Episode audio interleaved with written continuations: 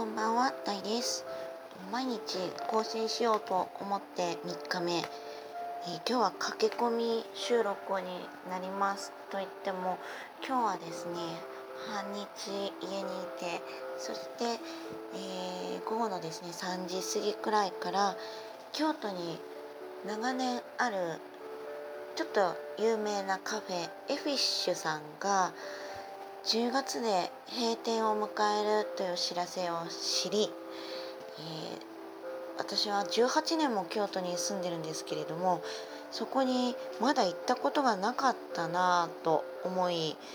えー、友人とですね行ってそこで3時間ばかりですねお茶をしながら会社のこといろいろ話してきました。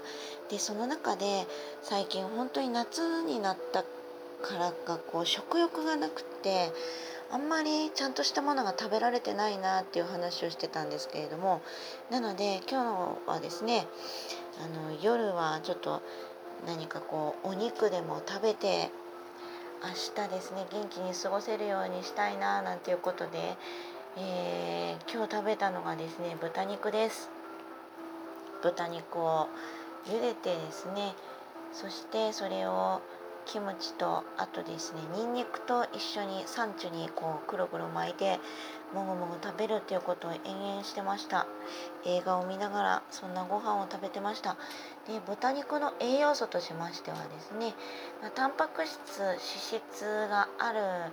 他はですね主にビタミンミネラルが重要になってくるんですね。でこのビテビタミンだって、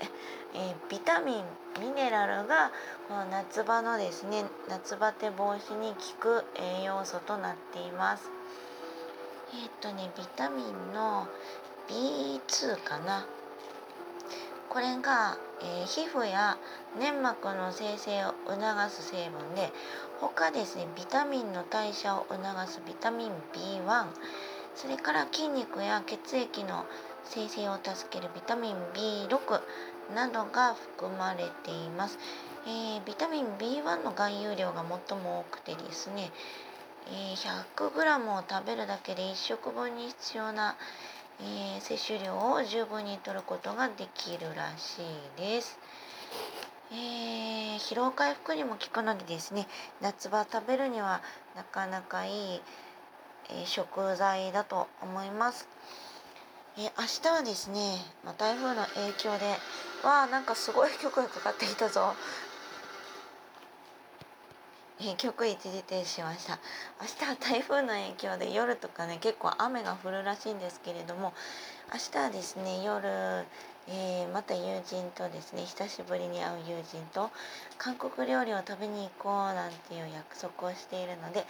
えー、お出かけをします。その前にやっとですね天気の子を見る機会が作れたので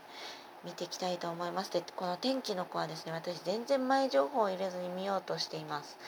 でもそれでもやっぱりツイッターのねタイムラインにこういろんな情報が流れてくるわけですよ。なのでこう実際見た天気の子がその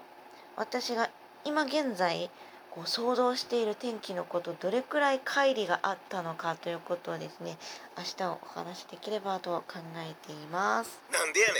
というわけで今日はこんな感じで、えー、放送終わりにしたいと思います。それではおやすみなさい。